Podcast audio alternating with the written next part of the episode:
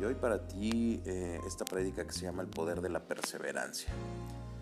Muy motivante, eh, creo que nos ayudará mucho a vencer ese obstáculo grande para la humanidad que es eh, la perseverancia. tendemos a rendirnos fácilmente cuando el Señor nos indica que si somos constantes y somos perseverantes, obtendremos frutos muy, muy, muy muy valiosos. Así que escúchala, sé que será de mucha edificación para tu vida. Bendiciones.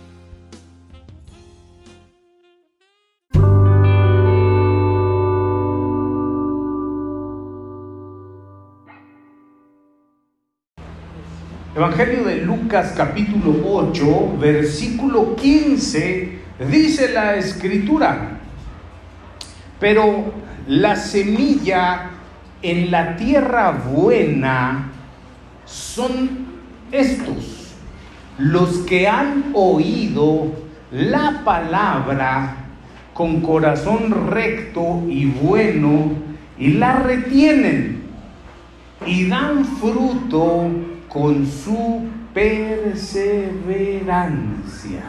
Otra vez vamos a leerlo. Mire qué precioso.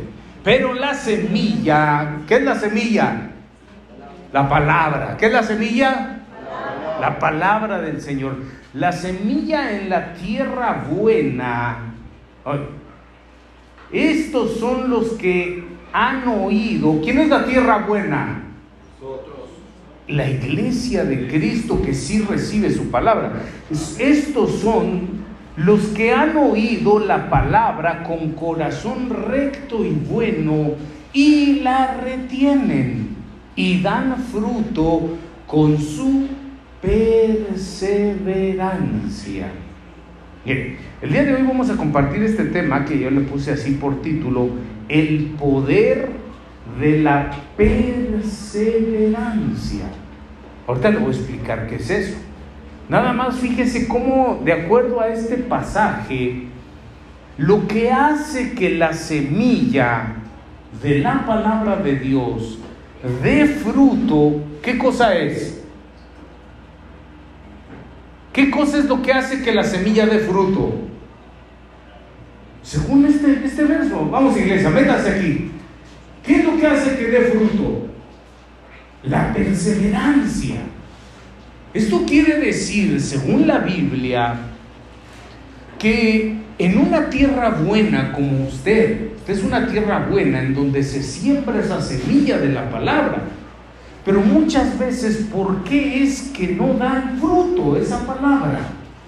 Porque a veces se siembra y se siembra y se siembra y parece que la tierra se llenara de semillas pero nunca creciera una plantita, o si empieza a crecer la planta, ya va creciendo, imagínense como aquella plantita verde que primero su tallo es delgadito, un tallito verde con una hoja, va creciendo, va creciendo, va creciendo, hasta que se va haciendo un, árbol, pero es un árbol joven que todavía no ha dado fruto. Y antes que dé el fruto, hay quienes los arrancan les ponen el hacha, los derriban, los arrancan de raíz, puede llegar un viento que los arrase, un torbellino, le puede, puede llegar un río, puede, le pueden pasar muchas cosas a esa planta, a ese árbol, hablando espiritualmente. A la gente le llegan problemas de distinta naturaleza, le llegan problemas familiares, problemas matrimoniales, problemas económicos,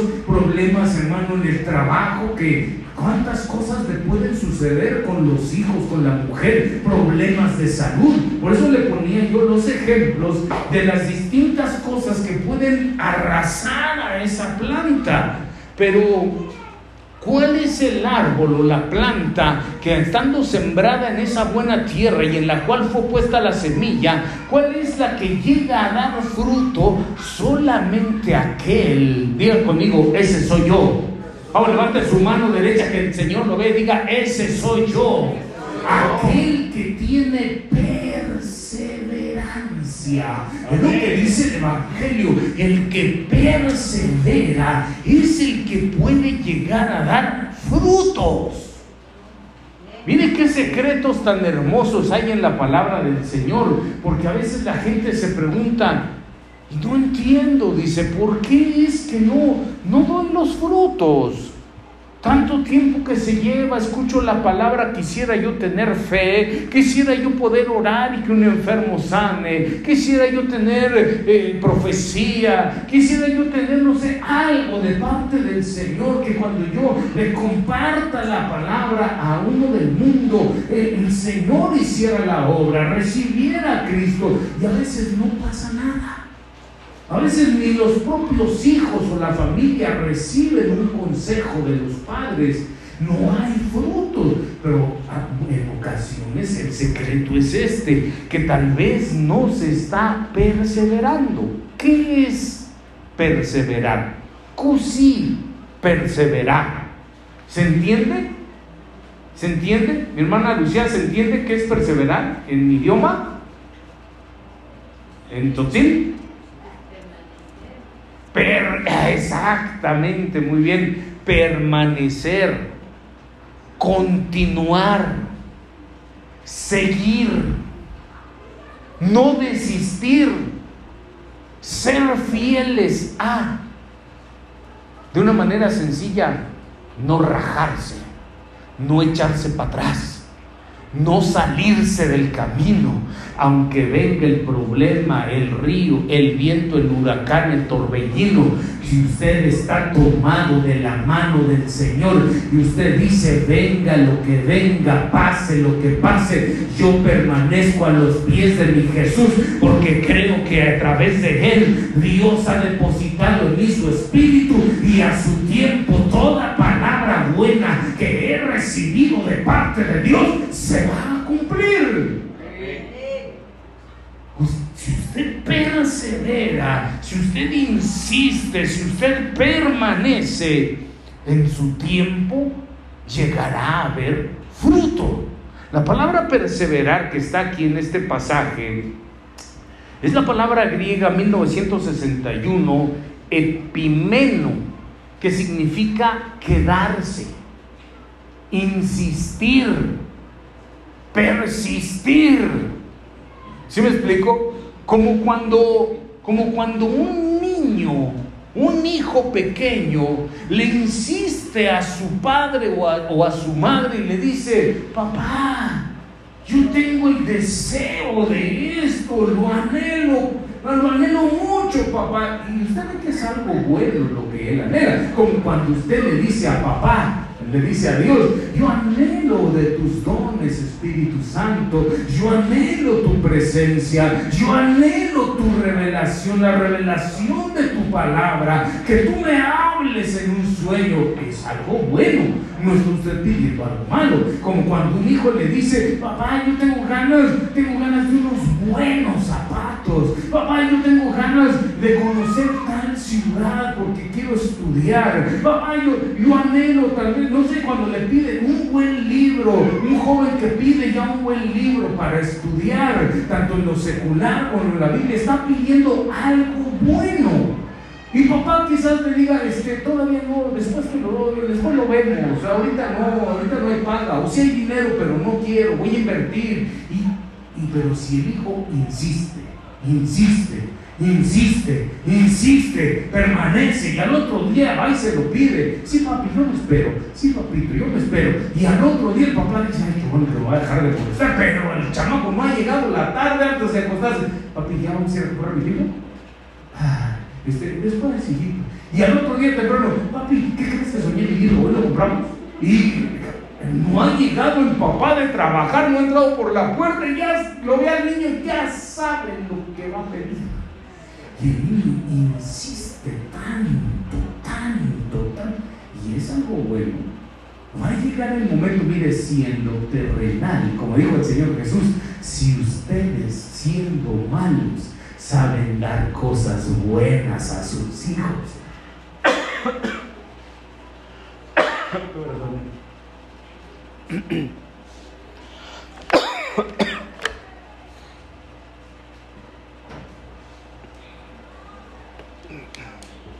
Perdón. Cuanto menos el Padre ¿acaso no le dará su espíritu al que se lo pida? Pero no es al que se lo pide una vez, porque muchas veces eh, la gente tiene eso, la gente de Dios, que tal vez no sabe el secreto que hay en la perseverancia. Dice en el Evangelio de Mateo capítulo 7, creo que es 7, 7, eh, donde dice, pedid y se os dará, tocad y se os, se os abrirá. ¿Cómo dice? Aquí dice, pidan y se les dará, busquen y hallarán, toquen a la puerta y se les abrirá. Y aquí mi hermano leyó la versión, me parece que es la pechita, versión pechita. Pidan y se les dará. Llamen a la puerta y se os abrirá. ¿Qué nos dice? Pidan y se les dará. Busquen. Busquen y hallarán. Pero cuando usted lee la versión hebrea, la Pesita es una buena versión porque es una versión traducida al arameo, pero la, la versión hebrea, la, del Código Real, sirve muchísimo para este tipo de cosas. Usted encuentra que no dice pidan o no dice el que pida, sino ahí dice el que pida insistentemente a ese, como diciendo no a otro, a ese se le dará. El que toca insistentemente a ese se le va a abrir.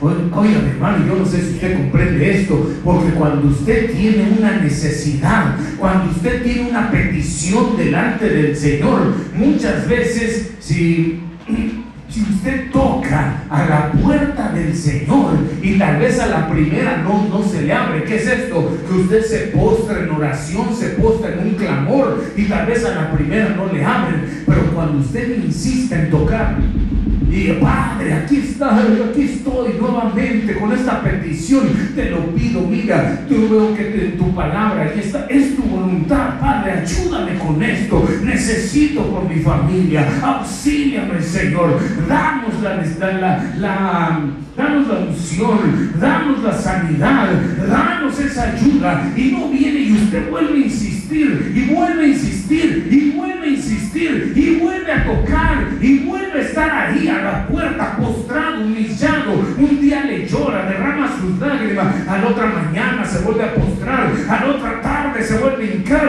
a la otra tarde vuelve a orar, y el Señor ya sabe, ah, es mi hija, es mi hijo que nuevamente va a tocar. No crea que Dios no lo oye. No crea que no hay respuesta de Dios, sino que Él cumple su palabra y de alguna manera Él se alegra cuando ve que sus hijos permanecen, que sus hijos perseveran, porque Él ve a este mi hijo, esta mi hija, aunque está en la prueba, aunque todavía no le ha sido concedido, no se echó al mundo, no se echó al brujo, no se echó a la cantina, no se echó afuera, no se fue lejos, sino que ha venido a mí día tras día, concédale lo que está pidiendo. cuando dicen amén en esta tarde? Hay un secreto en la perseverancia. Aquí en la versión Kadosh dice, permanece pidiendo y te será dado.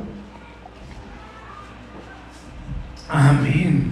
Hay que permanecer. Muy bien. Vamos a ver rápidamente algunas cosas en las que se debe perseverar o en las que debe uno como, como cristiano, como hijo de Dios, permanecer. Dice en el libro de Daniel, capítulo 6, versículo 16, el rey dio órdenes que trajeran a Daniel y lo echaran en el foso de los leones el rey habló a Daniel y le dijo, tu Dios a quien sirves con perseverancia, Él te librará. Bueno, ¿en qué debemos perseverar? ¿En qué debemos permanecer? ¿En qué debemos insistir? ¿En qué? Ahí lo dice, en el servicio al Señor. Tu Dios a quien sirves con perseverancia. Entonces, si en algo usted y yo debemos de permanecer, debemos de perseverar, es el servir a Dios. Escúcheme bien, Iglesia de Cristo aquí en Betania. Escuche por el amor de Dios. ¿Sabe que cuando la gente desea alguna cosa, ahí está insistiendo?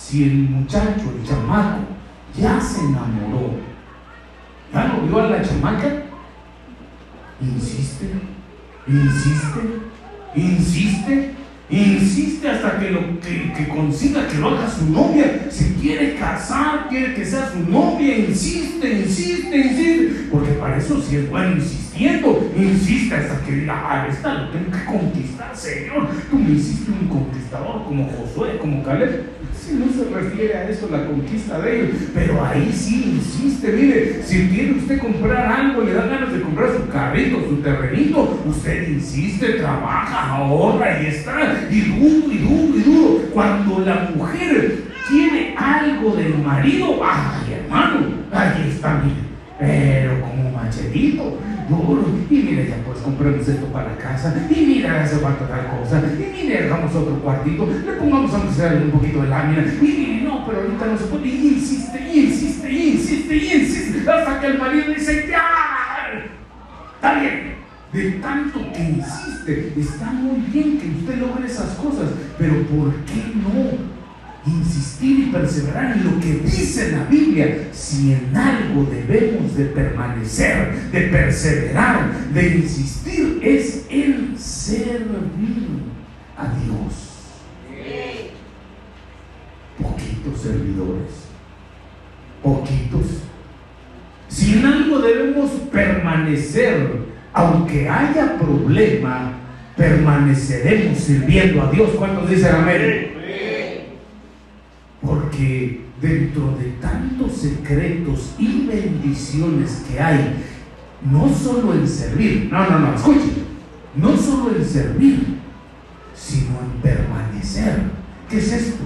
Que ha pasado un mes, dos, tres, un año, dos años, tres años, cinco años, siete años, veinte, y miren la gente que sigue, y, y, y sigue sirviendo y sigo sirviendo al Señor sigo sirviendo al Señor, sigo sirviendo al Señor. Si usted desde joven empezó, como estos jovencitos que desde pequeños empezaron, desde niños, a servir, no se salga, no se raje, no se haga un lado, no lo deje, no se vaya para otro lado, siga sirviendo a Dios, porque escrito está que el día en que alguien lo quiere echar en el foso de los leones como a Daniel, ¿qué es esto? El día en que alguien tiene una trampa para querer destruirlo, para querer acabarlo, para querer hacerle daño, el Dios a quien usted sirve con perseverancia, él lo va a librar. Alabado sea su bendito nombre. Den un aplauso al Señor.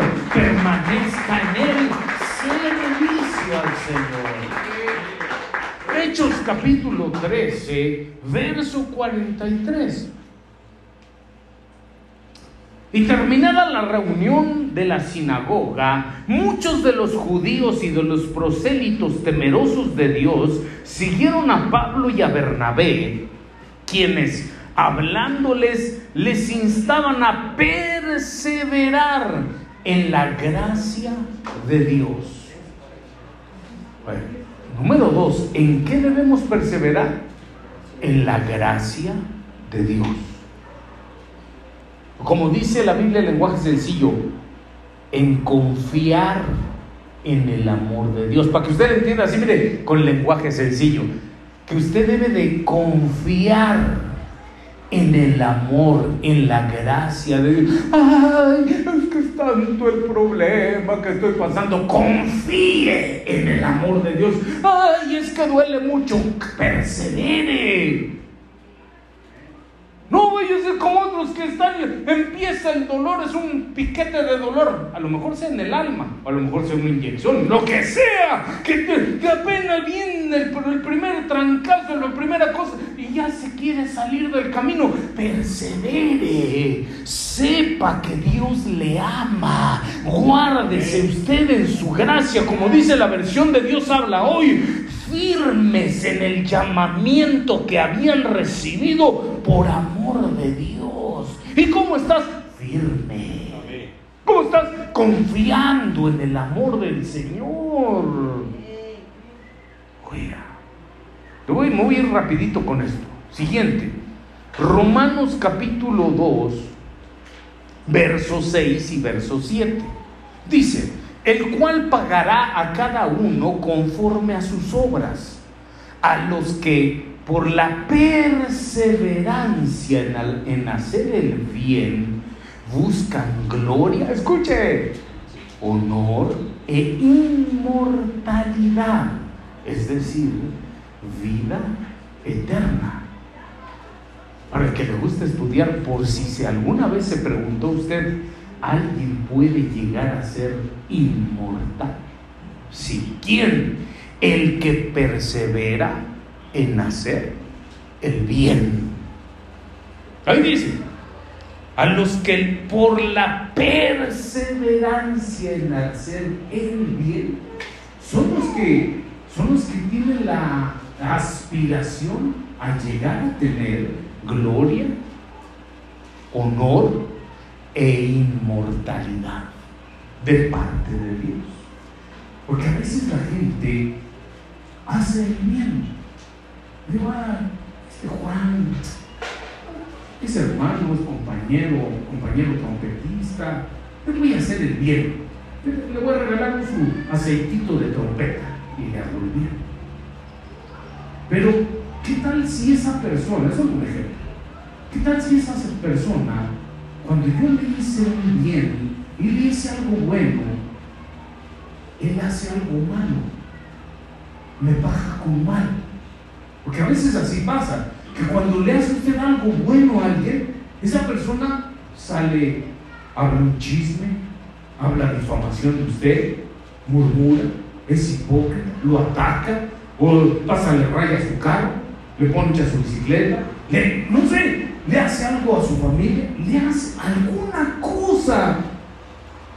¿Y qué hay con la persona que busca el honor, la inmortalidad?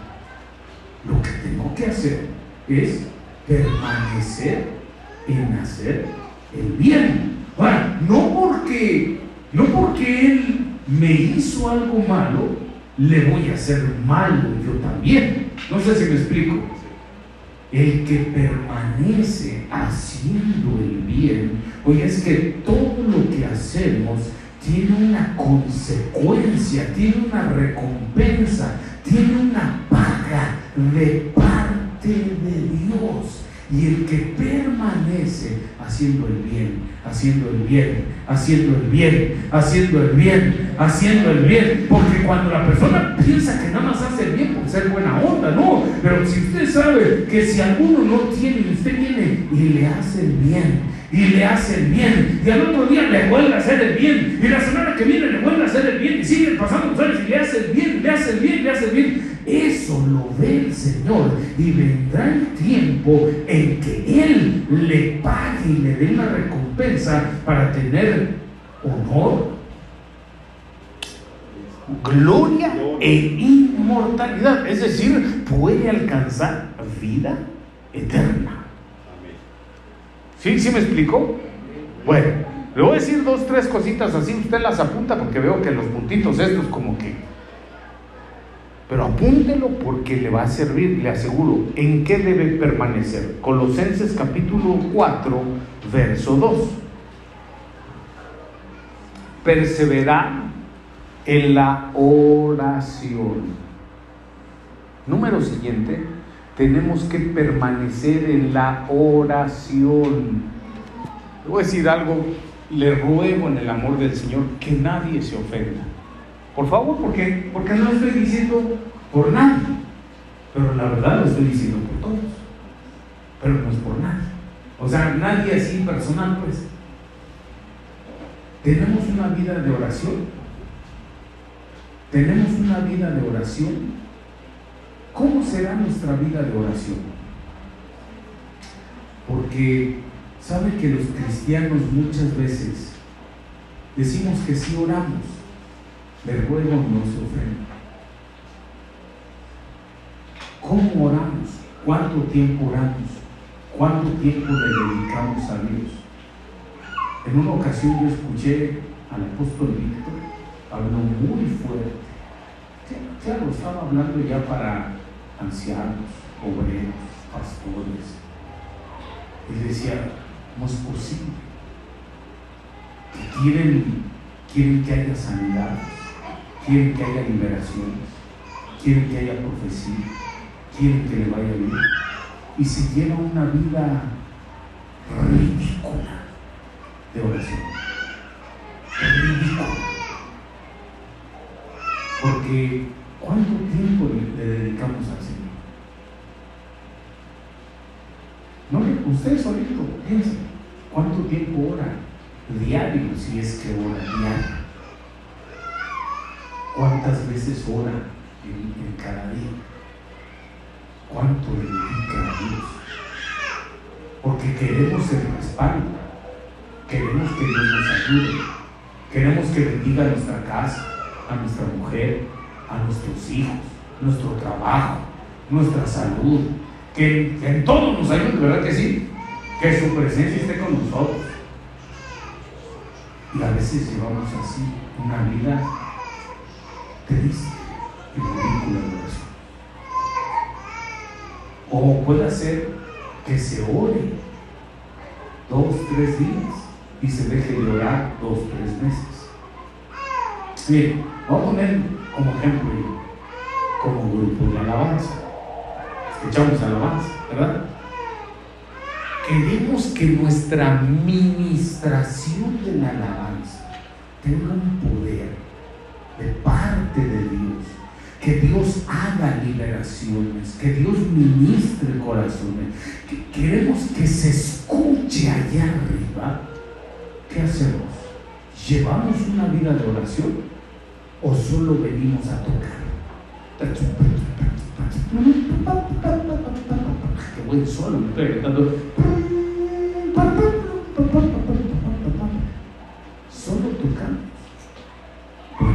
escritura en el libro de los Hechos, hablando de Pablo y Silas, Hechos capítulo 16 que cuando ellos fueron apresados y los llevaron a la cárcel, después de haberlos latigueado injustamente y les encerraron allá en el calabozo, les pusieron las cadenas, les pusieron aquellos grilletes en las manos, en los pies, estaban ahí en la oscuridad.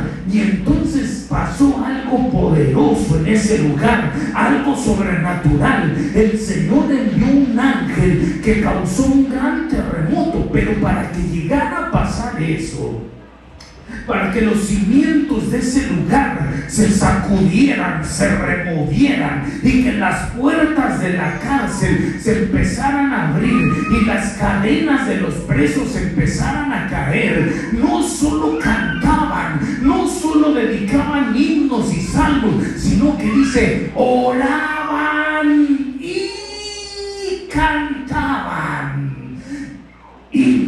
y salmos a Dios, pero no solo cantaban, en la alabanza no solo es cantar, no solo es danzar, no solo es panderear, no solo es trompetear, no solo es guitarrear, baterillar o lo que sea que usted haga, es primero que se persevere en la oración, porque entonces mi hermano, a lo mejor no será usted un músico profesional, pero cuando tiene el respaldo del poderoso y precioso Espíritu Santo de Dios, usted toma su instrumento y el Señor lo toma usted.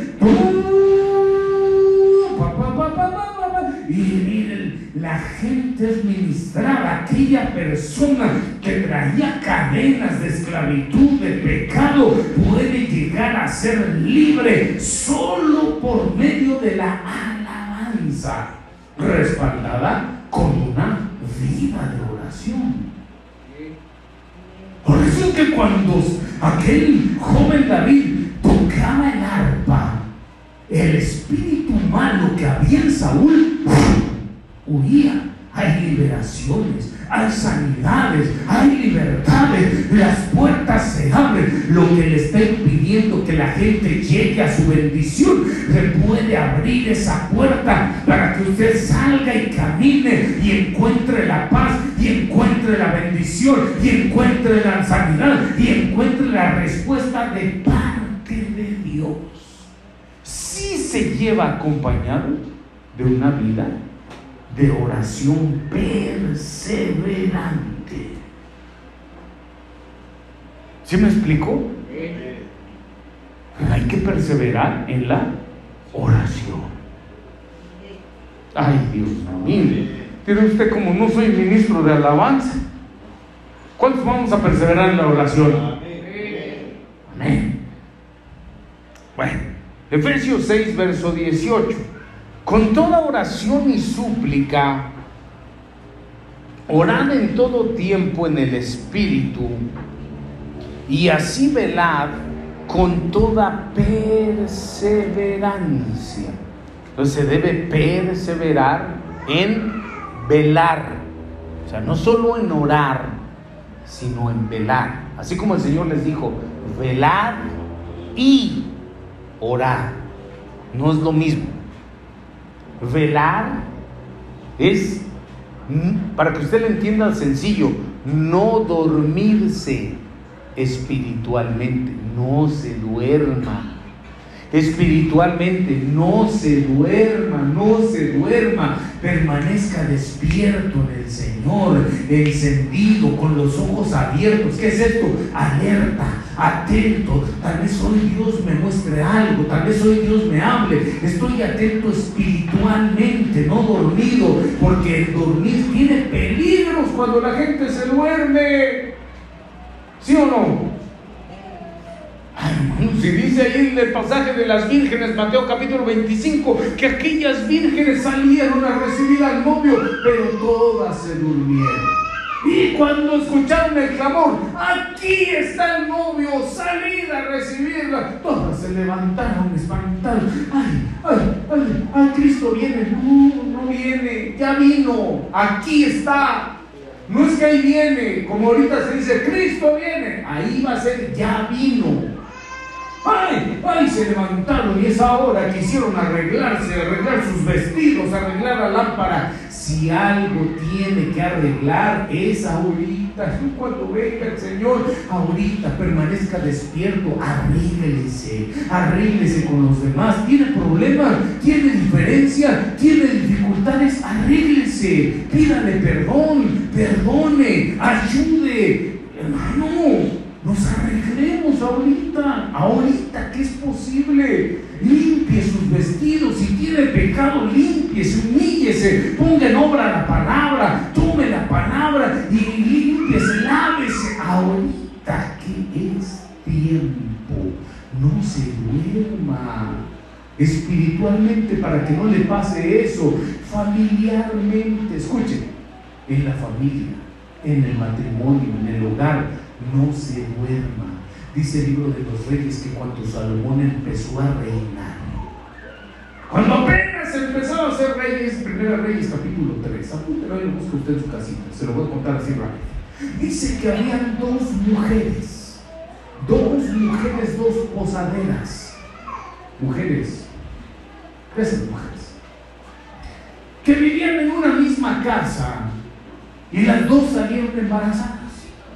Y entonces las dos tuvieron, a, cada una tuvo su hijo, su, bebé, su picho, pichito, pichón, como usted le llama. Tuvieron pues su, su, ¿cómo se llama? ¿En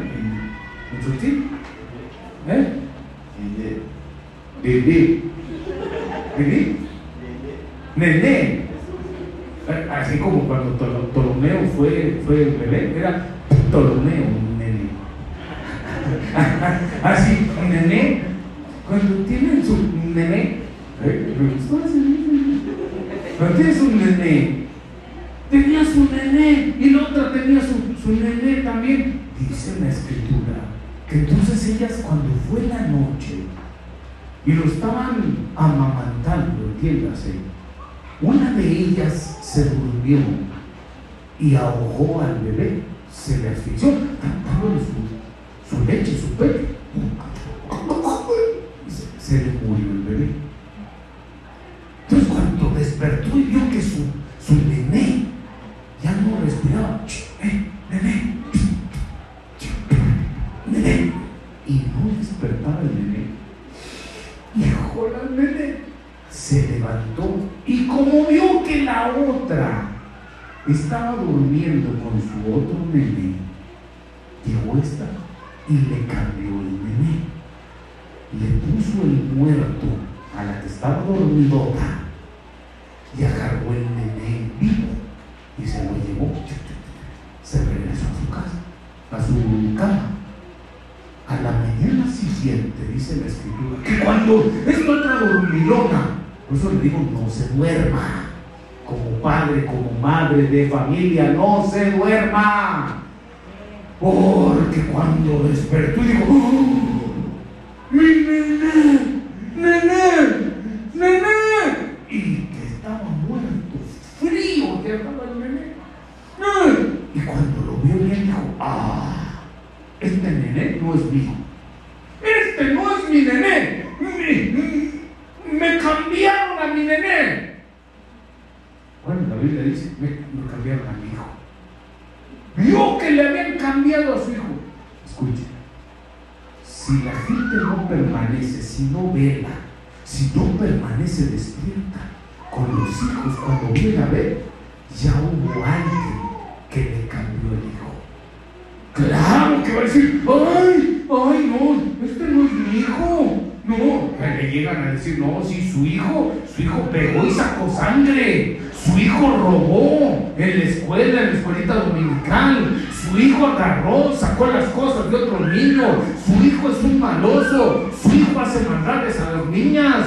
Su hijo anda espiando en los baños. Su hijo hasta ya está fumando allá afuera. Es un chamaquito y anda fumando. Ya lo vimos tocando, tomando tequila. Ya lo vimos que se mete en la cantina. Su hijo ya anda, usted lo está engañando. Dice que se va a trabajar y se va a vender bolsitas. No sé si es de talco, de una, un polvito blanco, una cosa así. Regresa con billetes, pero lo está engañando. No, ese no es hijo. No, si es. Ah, ya me lo cambiaron. Claro. Si se durmió. Cuando la se duerme, le pasan ese tipo de cosas. Me explico. Por eso si en algo debemos permanecer es en velar, es en orar, es en servir, es en buscar al Señor y permanecer alerta. Padre, en el nombre de Jesús, oro por mis hijos, pero también estoy al tanto y vigilando que nadie me lo vaya a cambiar, que no vaya a haber una mujer posadera de esas, mire, porque si el varoncito, el hijo ya está tanto, no vaya a ser como dice esa escritura, una ramera posadera que cuando viene a ver, ya se lo cambió, ya iba con malas mañas el hijo. Ah, ¿Qué crees, mamá? Que ya vas a ser abue, grandmother, o cómo se dice,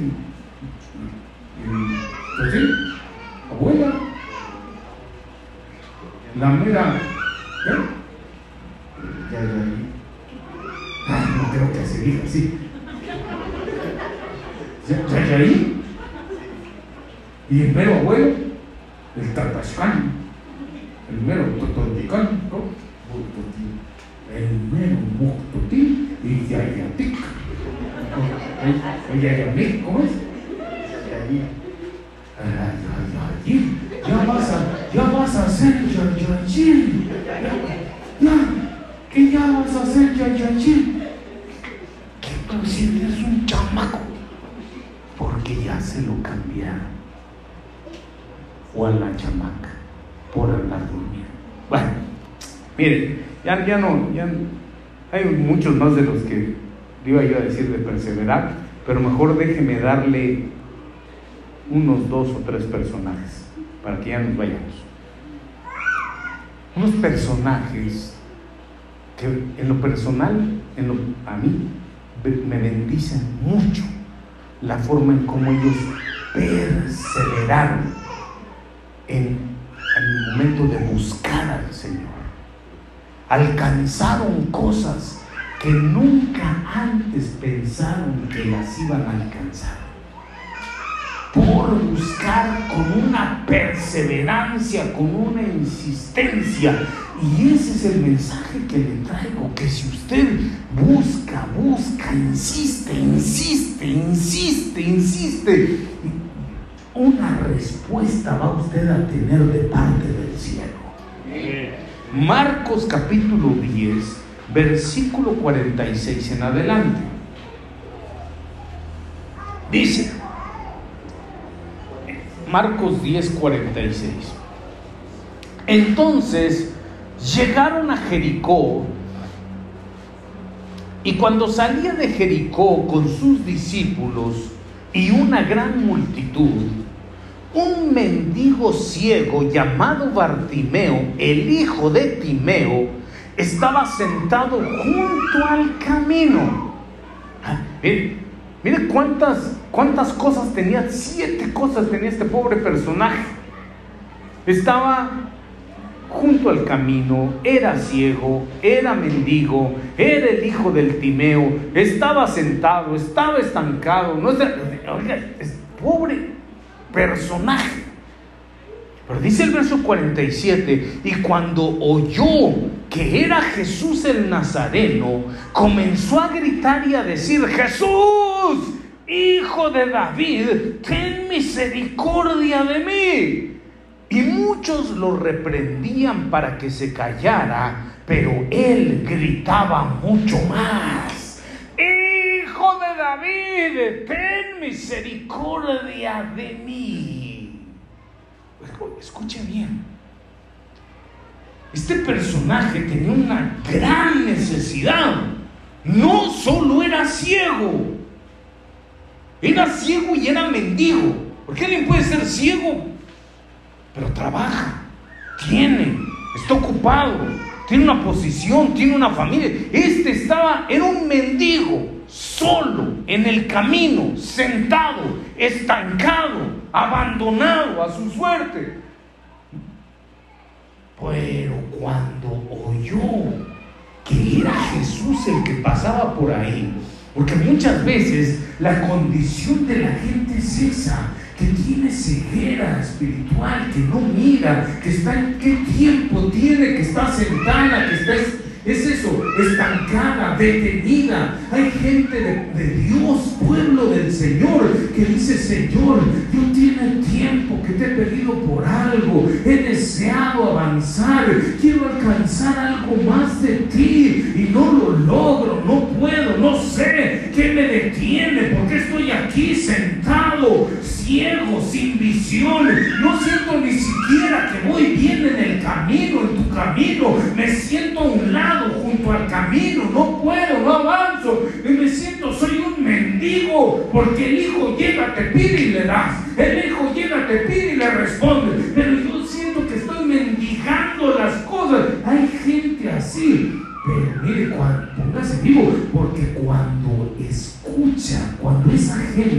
oye que el que va pasando por ahí, por ese camino, es el Señor, ese es el tiempo en que esa persona tiene oportunidad de alcanzar en Dios lo que tanto ha anhelado, lo que tanto ha esperado. Si usted sabe, si usted ha oído, porque esto ya no es que ve, no tiene visión, pero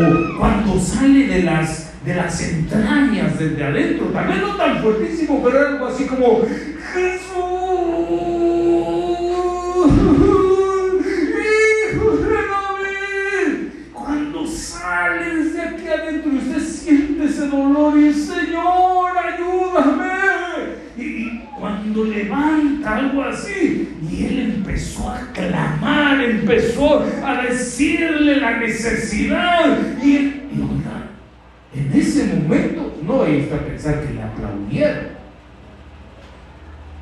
Porque los que iban con Jesús, bien, la gente que camina con Jesús no estoy hablando de gente del mundo, discípulos, pastores. Es más, iban apóstoles, Pedro, Andrés, Juan, Jacobo, Tomás, todos apóstoles. No piensa, no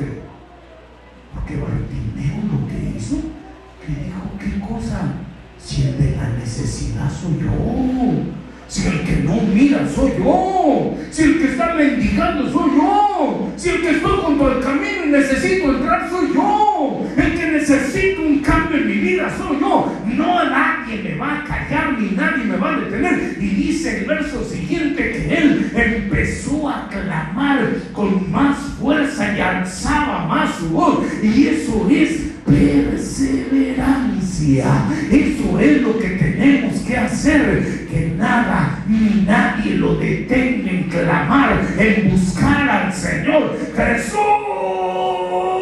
Hijo de David, ten misericordia de mí. Insistía, insistía, insistía, insistía, insistía.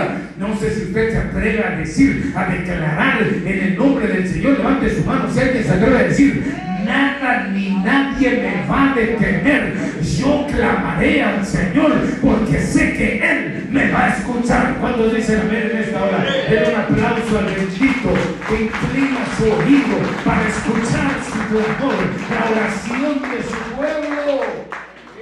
Porque en el verso siguiente puede decir que cuando Él insistía más y nadie lo detuvo, eso es lo que usted debe ponerse en el corazón. Nada me va a detener, nadie me va a detener. Me postraré una y otra vez, me hincaré, me tiraré, le lloraré, estaré aquí, le clamaré, oraré, ayunaré, lo que sea que tenga que hacer, porque Él me va a escuchar. Y cuando por más que lo reprendían y le decían, por favor, no haga caso, no haga caso si ya, en el hogar, en la casa, cuando ya sea él o sea ella la que está clamando la martinea, está clamando y llega el otro discípulo, ¿qué discípulo? Ah, ¿qué? Estás clamando, estás orando. Ah, ¿Y esa tu carnalidad qué? ¿Para qué, ¿Para qué oras? ¿Crees que Dios te va a escuchar? ¿Para qué oras? ¿Para qué clamas? ¿Para qué vas a la iglesia? ¿Para qué alzar tus manos? ¿Para qué haces? No le haga caso. Siga clamando, siga insistiendo, siga levantando la voz. Busque a Dios con insistencia. Porque dice el verso que entonces el Señor se detuvo. Oiga. El Señor iba pasando, iba caminando. Cuando escuchó, el clamor, cuando escuchó la insistencia de Bartimeo, él se detuvo. que usted haga que el Señor se detenga. Y dijo, llámenlo. Oiga, lo vamos a atender. Y entonces ya los discípulos, aquellos apóstoles, aquellos que caminaban con el Señor, eran los menos, menos picudazos, los del círculo primero con Jesús. Eh, miren, miren qué cambio. Cuando ya el Señor les dijo, tráiganlo. Entonces fue rápido el Pedro. ¡Ey, no, Bartimeo, Marti, Marti, vení, Marti, ven, ven, te, te llamo el Señor. Ven, consiervo, amado de los ángeles, querido entre los querubines, ven. Porque en un momento anterior lo estaba regañando, lo estaba reprendiendo.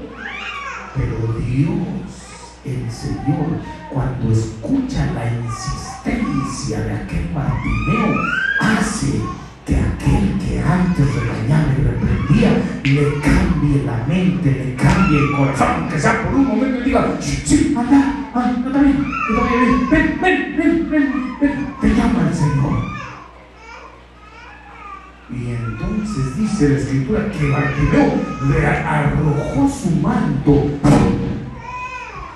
ese manto que lo tenía ahí cubierto, que lo detenía, que lo opacaba. Ay. Ay, está clamando el bebé, el nené. Nené.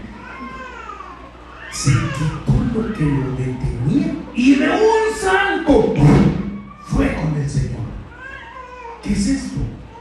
Que cuando, miren, si hemos clamado y Dios lo está llamando, le está respondiendo, ya, salte, salta, ya no vayas, salte y vaya con el Señor, aquí estoy, aquí estoy, Señor, aquí estoy. ¿Qué quieres que haga por ti? ¿Qué quieres? Yo no sé si usted, mi amado, no, no le gustaría que el Señor le dijera, parte, parte, Bartimea, Bartimeo, ¿qué quieres que haga por ti? Que recobre la vista. ¿Qué pidió Bartimeo? ¿Qué pidió? ¿Qué pidió, amados? Que recobrara. No, no pidió ver, es diferente. Pidió quiero recobrar. Esa palabrita nos la saltamos. La gente piensa que solo pidió ver. No dijo que recobre. ¿Qué es recobrar? Recuperar lo que antes había tenido y lo había perdido, tal vez por salirse del camino, tal vez por quedarse sentado, tal vez por no avanzar, tal vez por perder la visión, tal vez por mendigar en vez de buscar a Dios. Él había perdido lo que un día tenía, pero cuando la gente como Bartimeo insiste, clama, le busca, insiste, le insiste, le clama, le busca, le insiste, le busca, le clama, puede recuperar aquello que un día, escucha iglesia de Cristo, si alguien recibe esta palabra, lo que antes tuvo y un día perdió, tal vez por salirse del camino, tal vez por quedarse sentado, estancado, por quedarse en la oscuridad sin visión y lo llegó a perder, el Señor se lo puede devolver. Alabado sea su bendito nombre. Él es gloria que vive para siempre, al que escucha la oración. Él le puede devolver, recuperar.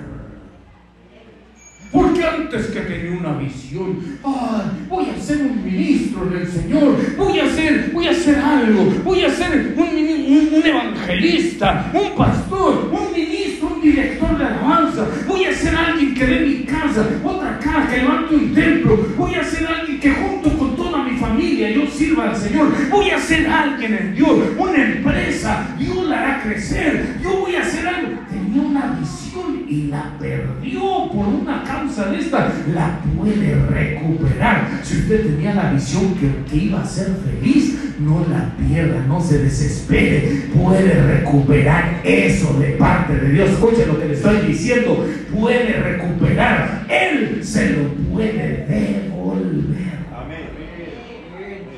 Y lo recuperó y le dijo el Señor, vete. Actitud de Bartimeo no dice que se fue, sino que dice, y entonces él le seguía por el camino. Número uno, la insistencia en el clamor del Señor. No sé si a usted le, le gusta este pasaje, pero es algo precioso de parte de Dios. Número dos, Marcos capítulo 5, verso 22 en adelante. Dice la escritura.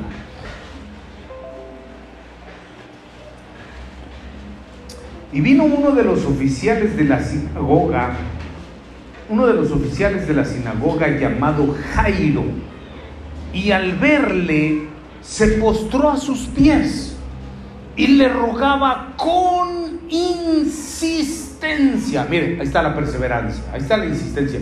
Llegó Jairo y le empezó a rogar al Señor, no una vez, le insistió, le insistió, le insistió y le decía, mi hijita está al borde de la muerte, te ruego que vengas y pongas las manos sobre ella para que sane y viva. Jesús fue con él. ¿Por qué fue Jesús? Porque él insistía. Digo, sí, voy a ir en mi casa, vamos a tu casa. Y entonces empezó a caminar el Señor hacia la casa de este hombre insistente llamado Jairo. Entonces dice Jesús fue con él y una gran multitud le seguía y le oprimía. Y una mujer que había tenido flujo de sangre por 12 años y había sufrido mucho a manos de muchos médicos, había gastado todo lo que tenía sin provecho alguno, sino que al contrario había empeorado. Cuando oyó hablar de Jesús, se llegó a él. ¿Quién? La mujer sangrona, la mujer de flujo de sangre. Se llegó a él por detrás entre la multitud y tocó su manto porque decía, si tan solo, o cómo, si, si, tan solo toco el, el borde, si solo toco sus ropas, seré sana. Como dice el canto, seré limpia, seré perdonada, seré restaurada. Ustedes saben la historia. Hermano, punto número dos. Jairo. Porque Jairo llegó y le dijo, Señor, ven a mi casa, mi hija te necesita, está enferma, puede morir, ya está grave. Vamos, Señor. Y dice que le insistía. Y, cuando Jesús vio la insistencia, dijo, sí, Jairo, eres oficial de la sinagoga, me has servido el templo, vamos, vamos, vamos. Y empezó a caminar, no, no fueron el carro, caminaban. En el camino apenas iban, no sé, avanzando cierto tramo, cuando aquella mujer del flujo de sangre dijo, no hombre, no, ya se me va a llevar el Jairo. Y pues la mujer dijo, no, si tan solo alcanzo a tocar las, vestiduras, el gorro de alguna cosa, voy a hacer sangre, yo lo necesito. Y fue, se hizo paso entre la multitud y llegó y como. A tocar, no sé si rasguñó, ¡ay! Lo alcanzó al borde. Y dice, usted sigue leyendo, el Señor Jesús dice, ¿quién me tocó? ¿Quién me eh, Pedro, ¿quién me tocó? Oh, Señor, si aquí somos muchos, la, la multitud te oprime, mucha gente. ¿Cómo dice? Es que yo sentí que poder salió de mí, una virtud salió de mí, una virtud sanador. ¿Quién fue? Pero concéntrese usted en Jairo. Jairo estaba así como, Señor, ay Dios mío, mi hija, mi hija, mi hija. Y, y él, ay Señor. Y cuando lo empieza a escuchar que Jesús, no, primero vamos a ver quién le tocó. Aquí no avanzamos si no vemos quién le tocó. A ver, organízanos acá, Pedro, a ver quién le tocó. Y empiezan a preguntar, ¿se imagina entre la multitud? Hasta que dice la escritura que la mujer está, se vio descubierta y dijo, ¡ah! Le tengo que decir, qué vergüenza, qué vergüenza, mi. Todos van a saber que andaba yo sangrona por bien. Y, hermano, pobre mujer. Y se postró y, y dice la escritura, cuando usted lee todos los pasajes paralelos a este, en los evangelios, dice que ella le empezó a contar todo desde el principio. Eh, se lo voy a decir con mucho respeto para nuestras amadas hermanas, con muchísimo respeto. Pero se imagina, si de por sí platicar con una, una bella dama, ¿verdad? De por sí platicar se lleva uno su tiempo, pues, porque la mujer habla, habla bastante, pues, empieza a contar. No, no, es como el hombre que dice, ¿cómo te fue? Bien. Ah, bueno,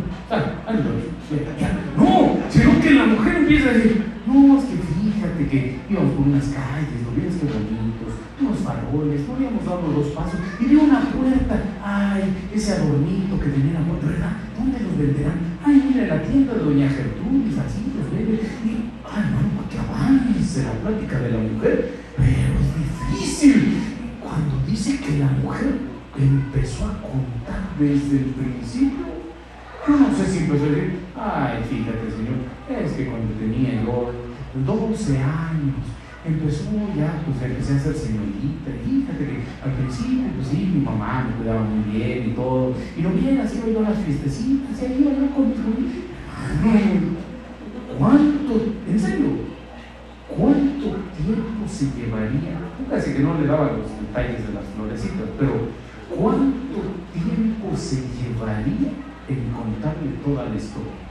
Y mientras ella estaba contando muy feliz porque ya había sanado, Jairo estaba ahí esperando, esperando, esperando. Esta es la perseverancia. Perseverar en confiar en Dios, en esperar en el Señor. Porque la gente cuando empieza a pasar el tiempo se desespera.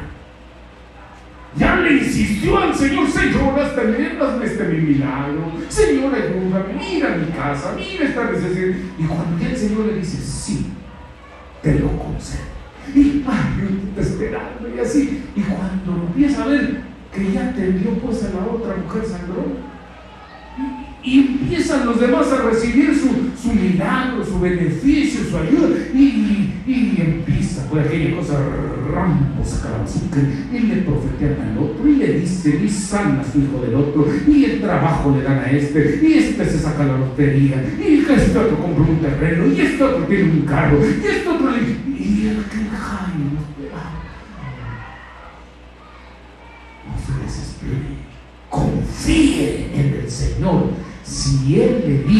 va a ir a su casa, va a ir a su casa. Si Él le dijo que va a ayudar a su familia, Él la va a levantar. Si Él le dijo que va a sanar a sus hijos, que los va a tocar, que Él los va a levantar, que Él va a hacer algo en favor de ellos, confíe en el Señor. Amén. Oh, estoy como diciendo Jairo, ¿a qué hora se acaba esta bendita mujer? Cuando por fin acabó, no me pide el verso donde dice cuántas horas dilató, no lo sé, pero atendió a la mujer. Y cuando por fin, muchas gracias, no sé qué diría la mujer ya muchas gracias, ya voy a cambiar, ya se fue. Cuando dice la escritura que entonces llegaron unos mensajeros de la casa de Jairo, oiga, con esos mensajeros, ¿ya para qué quiere el diablo? El Señor los reprenda. Llegaron unos de la casa de Jairo. ¡Eh, Jairo! ¡Jairo!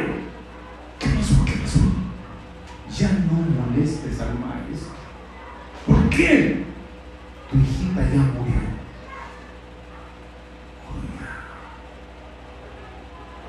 no faltará que el Señor y nos saque, pero no faltará algún mensajero o mensajera que llegue y le diga, ya no molestes al maestro. Es decir, ya para qué horas, ya para qué vas a servir, ya para qué buscas, para qué te congregas, para qué ofrendas si, si vida sigues igual de pobre, para qué estás ahí si sigues peor. Mira tu familia cómo está, mejor ponte a trabajar, haz algo, o sea, vete a vender pepitas, haz alguna cosa. Ya no insista, no le busques, no te va a oír. Te dijo que sí, ja, ja, ja, ja, ja, ja. Mira, te dijo que sí iba a ir a tu casa, te dijo que ibas a dar tu hija, te dijo muchas cosas. ¿Cuántas veces te han profetizado? ¿Cuántas veces has confiado? Y mira, ya se murió, ya no busques, ya no dices, no va a faltar algún mensajero no le haga caso, confíe en el Señor. Si Él lo dijo, Él va a cumplir. Confíe en Dios, porque Él dijo, no les hagas caso. Vamos. Llegó, dice la escritura, que el Señor llegó. Vamos, Jairo, vamos. Hermano, yo no sé si usted se pone a pensar cómo estaría el corazón de este hombre. Serio? ¿Cómo estaría su corazón? Era su hija. La, solo el que tiene la necesidad en la casa sabe. Los demás, ah, ah sí, eh, Jairo, échale ganas, vamos, eh, eh. No, por más que lleguen y te digan, Jairo, Dios te bendiga. Señor, Jairo, además, habrá quien diga, voy a orar por ti, Jairo. Padre, en el nombre de Jesús, ayúdalo, Jairo. Ah, oh Señor, oh sí, Jairo. Solo el que tiene la necesidad en la casa sabe cómo tiene el corazón. Señor, en ti confío. Miren, las circunstancias de afuera, lo externo, lo físico decían, todo indicaba que Jairo ya no debía confiar todo le decía que ya para qué seguía con Jesús. Pero él confió porque Jesús le dijo, vamos, vamos, no está muerta. Oye, escuche, escuche, escuche, padre, escuche, tu hija, tu hijo no está muerto. No lo des por muerto, no lo des por acabado, no lo des por inservible, porque el Señor puede hacer la obra la obra poderosa. Él puede llegar y levantar, aunque el hombre no lo crea. Si tú insistes en confiar, en servir, en buscar, en clamarles, y Él te dijo que lo va a hacer, créele confía, pon todo tu corazón en ello. Porque Él, dice la Escritura, no, no está muerta, tranquilo, está dormida. Y se burlaban, Se Cuando llegó a la casa, estaban las lloronas. En serio, había, unas mujeres que se alquilaban para llorar. Lean los evangelios, el pasaje paralelo a los evangelios. Porque así, no, no recuerdo la palabra que utiliza ahí, pero se alquilaban. Haz cuenta que como para que hubiera tristeza en la casa, pues, ¿cuánto, cobras por la llorada? Ayer en el melón. Ah, este, 200 pesos.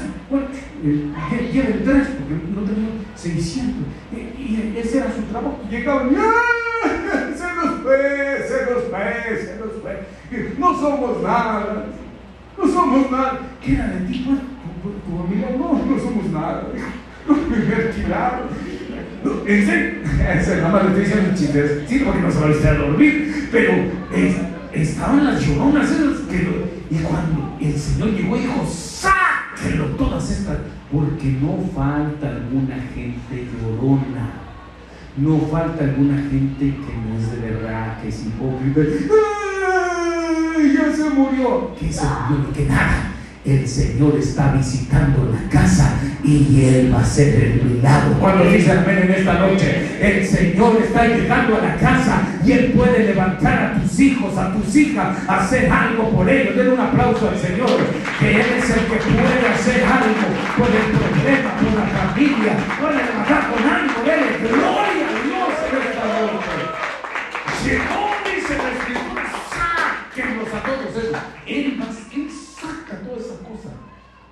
va a sacar de su casa todo llanto, va a sacar de su casa todo duelo, va a sacar de su casa toda hipocresía para que entre Él.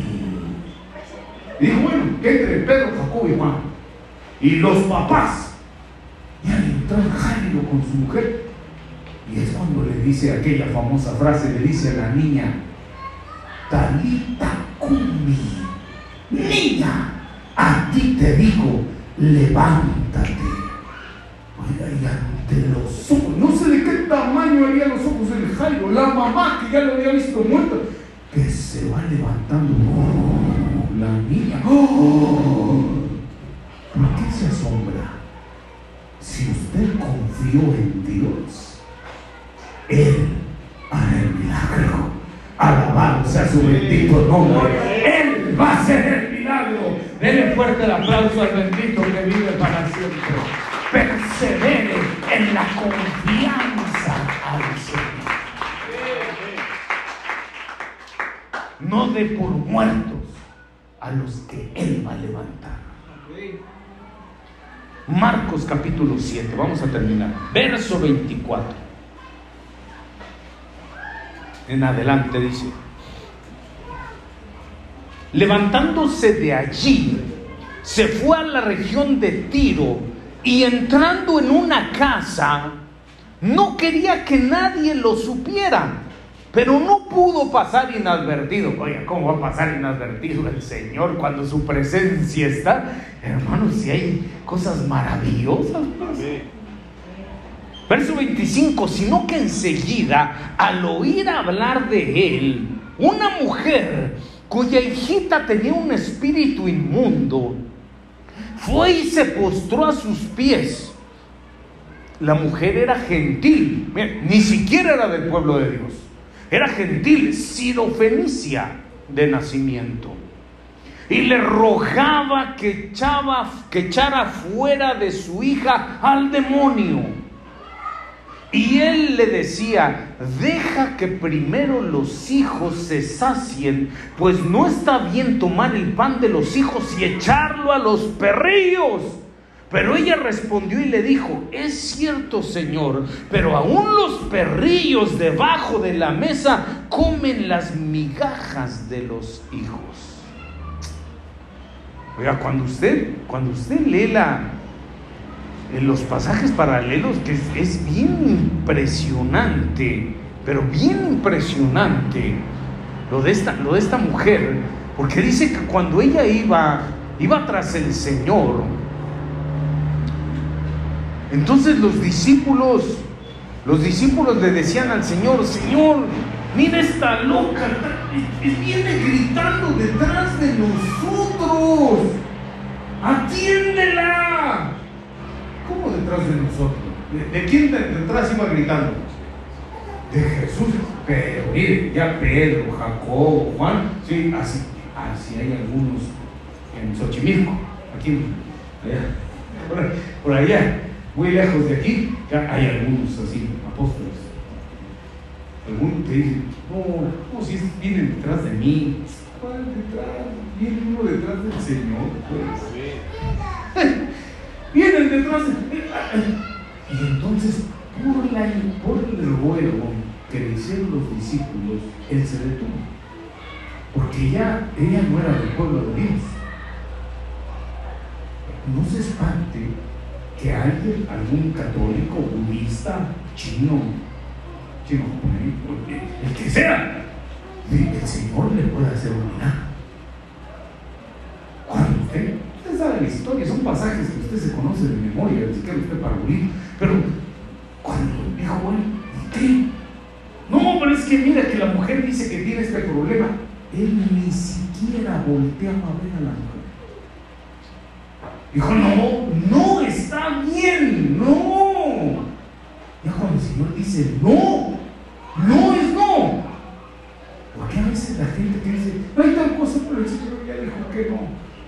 Y hay gente que, igual cuando el Señor le dice, no. La gente, ¿sabe qué hace? Agacha su cabeza, se da la vuelta. ¿Qué te pasó? Dijo que no. ¿Y qué? Te vas a derrotar, vas a dejar el problema en tu casa, tu hijo endemoniado, tu hija, vas a dejar ese problema fuerte que necesitas empleo, que necesitas sanidad, que necesitan liberación, que necesitan ayuda, que, que está destruyéndose el matrimonio, que está pasando tal cosa, lo vas a dejar así porque escuchaste su no. Ve y humíllate delante del Señor. ¿Qué es eso? Insiste. Pero se dijo que no, tú insiste. Con humildad, sin arrogancia, eso sí. No, no es usted pensar así como, ah, ¿qué, Señor? ¿Qué, qué? Había gente digo con mucho respeto, sé que eran siervos de Dios todo, creo que todavía hay, que dicen y enseñan, pero enseñan mal. Y dicen. Reclama tus bendiciones, reclámale a Dios. A Dios no se le reclama, a Dios se le ruega, se le suplica, se humilla a uno, no se le reclama, no es igual. Por eso a veces no lo atiende, porque y te reclamo mis bendiciones. ¿Reclamar qué? ¿Con qué derecho? Ah, que soy hijo. Si fuera hijo, pórtese como hijo. ¿Qué hijo va a ser? A ver. ¿Entiende? Se humilla. Llegó la mujer y te dijo, no, porque no está bien echar el pan de los que sí son hijos. Como decían tú, ni eres, ni eres hijo, ni eres hija. El pan de los hijos a los perros. Ni a perro, perrilla. Y la, la actitud de la mujer no fue que se rajó y dijo, Ay, me voy de la iglesia, me voy de Betania, me voy de este mundo, adiós mundo cruel. No, aunque le dijeron perrilla, dijo sí, hasta menos que eso se postró y dijo Señor, aún los perrillos comen de abajo de la mesa de las migajas que caen de lo que desperdician tus hijos. Yo necesito que sea un cachito. Con eso, con un toquecito tuyo, con un poquito tuyo, es suficiente para que se haga mi milagro.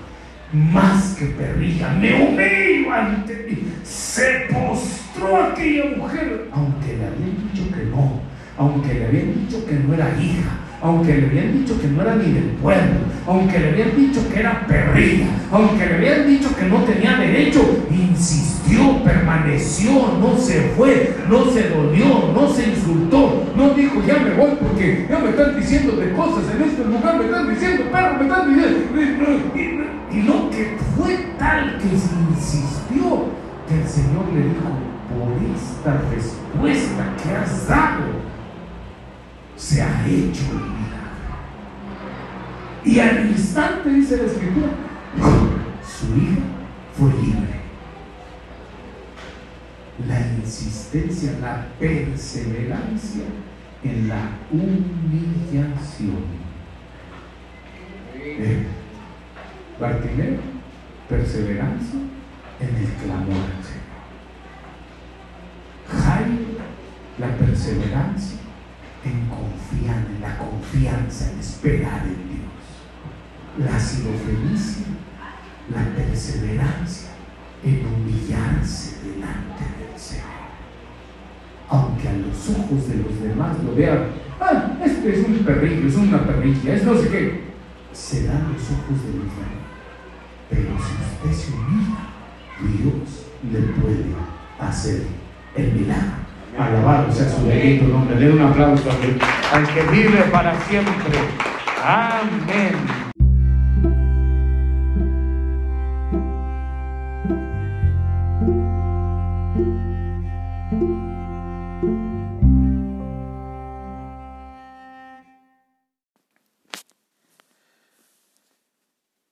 Muchas gracias por haber escuchado la prédica, el poder de la perseverancia. Espero te encuentres motivado para poner en obra lo aprendido en esta prédica y estate pendiente, estaremos subiendo eh, otras prédicas. Eh, por este día damos gracias al Señor por la vida de nuestro hermano Ricardo Flota, que nos ha estado facilitando estas prédicas.